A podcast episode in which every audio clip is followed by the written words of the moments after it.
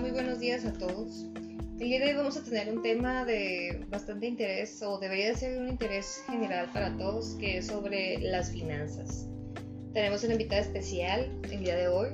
Eh, es una compañera de la maestría, eh, se llama Rebeca Mora. Ella tiene ya experiencia pues como administradora, de hecho ahorita trabaja en una óptica ya de aquí de la ciudad, que ya lleva aquí pues ya como unos 50 años, ¿no? Obviamente ya no tiene todo ese tiempo eh, trabajando, tiene unos años, pero ha sido un gran agente de cambio para esta empresa.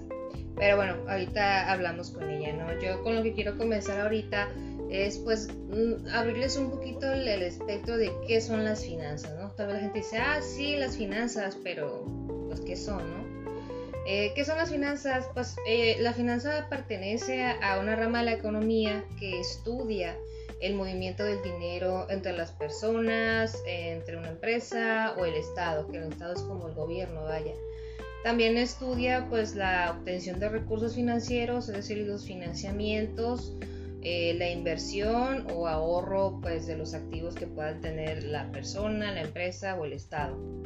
Hay diferentes tipos de finanzas que pues las vamos a explicar así brevemente para que se den una idea, ¿no? Eh, lo primero y que seguramente se han escuchado por algún lado de que, oye, ten más cuidado con tus finanzas, eh, capacítate en la parte de finanzas personales, es la palabra clave, ¿no? Que ese es el, estudiar el manejo de dinero eh, personal o familiar. Eh, ahora sí es la forma de, se ven temas como el saber manejar, manejar adecuadamente los ingresos contra las deudas que tengan o también temas de inversión y de ahorro que puedan tener, ¿no? El caso es que, que su dinero no se les esté yendo así de las manos, que sepan administrarlo bien. Ahora la segunda son las finanzas corporativas. Este pues estudia el manejo también de efectivo pero de una empresa, en lo que es la cuestión de obtener recursos y administrar esos recursos. Uno de los temas que se pueden tocar en el caso de las finanzas corporativas puede ser eh, proyectos en los que se deberían de invertir o cuáles son las opciones de financiamiento para la empresa. ¿no? Eh, las finanzas públicas es otro tipo de, finanzas que existen. Este estudia el manejo de los recursos del Estado, que es lo que le decía del gobierno, ¿no? Eh, lo que son del Estado y sus instituciones. Los temas que se pueden tratar en este, en este apartado eh, puede ser pues la parte de los impuestos, inversión en proyectos que sean rentables para el Estado. Y por último las finanzas internacionales, que esto pues estudia las, las transacciones financieras a nivel internacional. Un tema de ese apartado podría ser la deuda que tiene con el extranjero, los efectos del tipo de cambio en la rentabilidad ¿no? de lo que es el país. Ahora, esos son los tipos que existen, ¿no? ¿Cuál es la importancia de, las finanzas en cualquier tipo de organización? Eh, pues nosotros gracias a las finanzas podemos saber si la situación económica es sana o se encuentran problemas. O también podemos saber si es buena idea eh, invertir en cierto momento. Ahora sí que las finanzas terminan siendo una herramienta básica para gestionar el dinero. Ahora, eh, Rebeca, ahora sí volvemos con Rebeca. Hola Rebeca. Hola Clau. Eh, tenemos ahí una pregunta, ¿no? Para ya comenzar como con, con, la especie de entrevista en la que tú nos vas, nos vas a ayudar. Eh, ¿Cómo se puede medir o de qué forma se puede medir la situación financiera de una organización? Bueno, primero que nada, gracias por esta oportunidad de compartir con ustedes. Muchas gracias, Clau. Pues mira, vamos a adentrarnos en esta pregunta específicamente.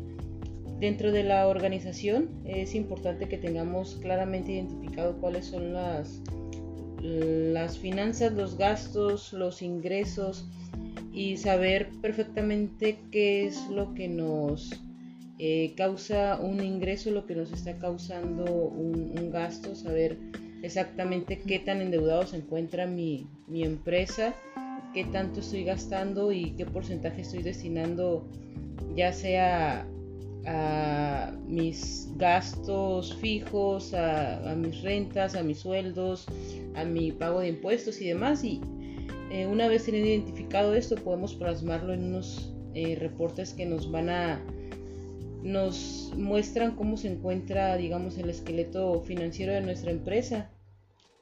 y para esto llevamos a cabo los reportes eh, que son los estados financieros, ya sea como el estado de resultados y el balance general. Con esta eh, información ya teniéndola detectada, nosotros podemos trabajar con lo que llamamos las razones financieras y qué es lo que nos arrojan esos reportes, pues nos va a decir en cuánto tiempo nosotros recuperamos eh, lo que tenemos invertido en nuestra empresa, si nuestra empresa es solvente o no, si el margen de utilidad que nos está dejando es redituable, es decir, nos va a dar una, como resultado el conocer si verdaderamente tenemos una empresa que es rentable o no. Ya teniendo resultados nosotros podemos eh, tomar decisiones eh, de acuerdo a las necesidades de la empresa, es decir, si queremos seguir operando y tenemos que hacer algunos ajustes o si en algún momento se decide eh, o se opta por redirigir las actividades de la empresa o si realmente si no nos es redituable y si no decidimos hacer cambios, pues se optaría por, por cerrar esta, esta compañía, ¿no? Entonces prácticamente estos reportes nos dicen cómo se encuentra nuestra empresa, si seguimos trabajando como vamos y podemos mejorar o si realmente no estamos haciendo las cosas como se deberían y poner especial cuidado en, en la parte en la que se nos están desviando nuestros recursos o porque no estamos generando utilidad. Ah, muy bien, súper bien. Y ahora, eh, pues tú estás en, en, en, tu empresa en la que estás trabajando actualmente, ¿no? En la óptica. ¿Cómo, cómo impactó, cómo impacta actualmente el apartado de finanzas? Ahora sí que, pues tú llegaste, tienes ya cuántos años aquí en la óptica. Mira, ya tengo alrededor de tres años trabajando para, para esta tienda. Ah, como lo comentaste, es una tienda que tiene más de 50 años, pero se estaba trabajando bajo un modelo de eh, tengo cierta mercancía, la saco a crédito, la pago, saco un poco más, lo voy pagando, es decir, no se tenía una estructura adecuada de las finanzas, era como vivir al día. surge la necesidad de ir creciendo, de diversificar productos, se van obteniendo créditos y llega un momento en el que cuando es temporada baja o por algunas situaciones eh, no hay mayor movimiento en tienda, pues se llegan a vencer ciertos créditos, eh, los días eh, establecidos que, que, nos dan ciertos proveedores, pues se llegan a, llegamos a pasar a, digamos, a cartera vencida, se necesita mayor personal y es algo que no se tiene presupuestado, es decir, se ve la oportunidad de crecer, pero no se hace un plan financiero estratégico. Entonces, eh, actualmente estamos trabajando en eso para crear una estructura financiera y también poder detectar en qué eh, se está teniendo alguna fuga eh, o no se está llevando correctamente la administración de los recursos y pues vamos progresando en ese sentido. Ya tenemos un plan estratégico estipulado súper bien. No, pues qué bien por el, por el jefe, por el dueño de la óptica, que andas ahí mejorando el negocio. Y bueno, ya por último, Beca, eh, tú como ahora sí que como profesionista, como casi casi egresada de la maestría de administración de negocios, ¿cómo, cómo podemos ser un agente de cambio en cuanto al tema de finanzas? Pues mira, eh, durante la maestría se han adquirido herramientas necesarias para poder llevar a cabo la administración de cualquier empresa, es decir, estudiar correctamente los análisis financieros, eh, ver cuándo comprar y cuándo no es conveniente endeudarte. Este, también se puede llevar a cabo el análisis de los estados eh, financieros, como el balance general, el estado de resultados que nos da con precisión una, información de cómo se encuentra nuestra, nuestra empresa eh, hablando en el tema económico, ¿no? Es poder ser un agente de cambio en, en cada empresa y pues ampliarle el panorama en algunas ocasiones cuando Sabemos que, que, los gerentes, los administrativos o los dueños en algún momento se dedican muchas veces a la operación y la cuestión financiera se deja de lado. Mientras se vean ventas, creen, se cree que el negocio va correctamente, pero hay que ver si la empresa está siendo redituable o no. Claro. Ahora, hablando de empresas redituables, eh, ya ves que ahorita estábamos checando, estábamos comparando dos empresas del mismo giro, ¿no? Que en este caso es Toyota y Honda. Entonces, eh, estabas comentando que, bueno, Toyota, casi como sorprendidos quedamos en que, pues, nos basamos en el 20, 2020-2021, que es cuando estuvo todo el tema de la pandemia, ¿no? Entonces fue como, ok, ¿cómo se comportaron en cuestión de finanzas estas dos empresas?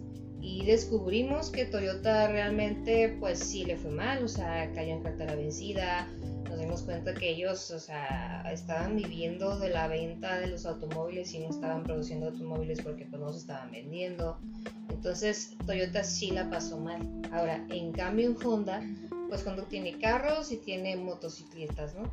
Entonces dejaron de producir carros, pero eh, empezaron a, a darle mucho hincapié hacerle promoción a las motocicletas. Nosotros creemos que es por la parte de, pues que salió por lo mismo de la pandemia, que pues no podía salir a ningún lado ni nada, pues así como que salió súper súper bien la parte del Uber, del Didi, del Rappi, de cualquier, cualquier plataforma de, de servicio a domicilio, ¿no? Entonces Honda dio la facilidad de vender las, las motocicletas sin enganche o con un enganche muy bajo y con un plazo más largo. Generalmente estábamos checando cuántos meses eran, cuántos años eran de financiamiento originalmente. Lo podías llevar de 4 a 5 años y ahorita ya vimos que se extendieron hasta los 7 años y eliminando lo que es la comisión por apertura. Inclusive yo recuerdo que en cuando estábamos en plena pandemia, Honda estaba dando uno de sus carros eh, con un enganche mínimo de 10 mil pesos, cuando es un, es un monto muy bajo, cuando en algunas otras ocasiones por ese mismo auto te piden de 30 a 35 mil pesos. Y si te diste cuenta con la información que estábamos revisando ahorita, algo que, que me llamó mucho la atención es de que Toyota es una empresa grande, pero sus finanzas se basan realmente en, su deuda, es decir, ellos piden financiamientos y necesitan estar produciendo y vendiendo en altas cantidades para que puedan estar solventando su deuda y que pueda seguir eh, caminando la empresa correctamente.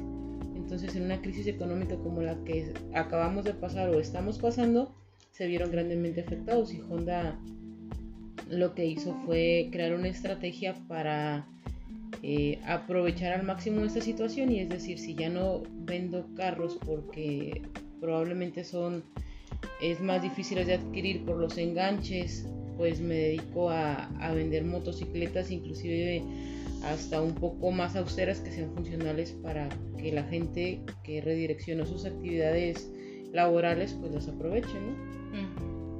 Sí, totalmente. Pues estrellita para Honda, ¿no? Y Toyota, pues suerte, suerte en el camino de la pandemia. Y bueno, pues sería todo, sería todo los temas que queríamos tocar con ustedes. Rebeca, muchas gracias por estar aquí con nosotros, por compartirnos tus experiencias, tus conocimientos. Al contrario, gracias, siempre es un, un placer colaborar contigo, Claudia. Muchas gracias. Muchas gracias por escucharnos. Sintonícenos en la próxima semana.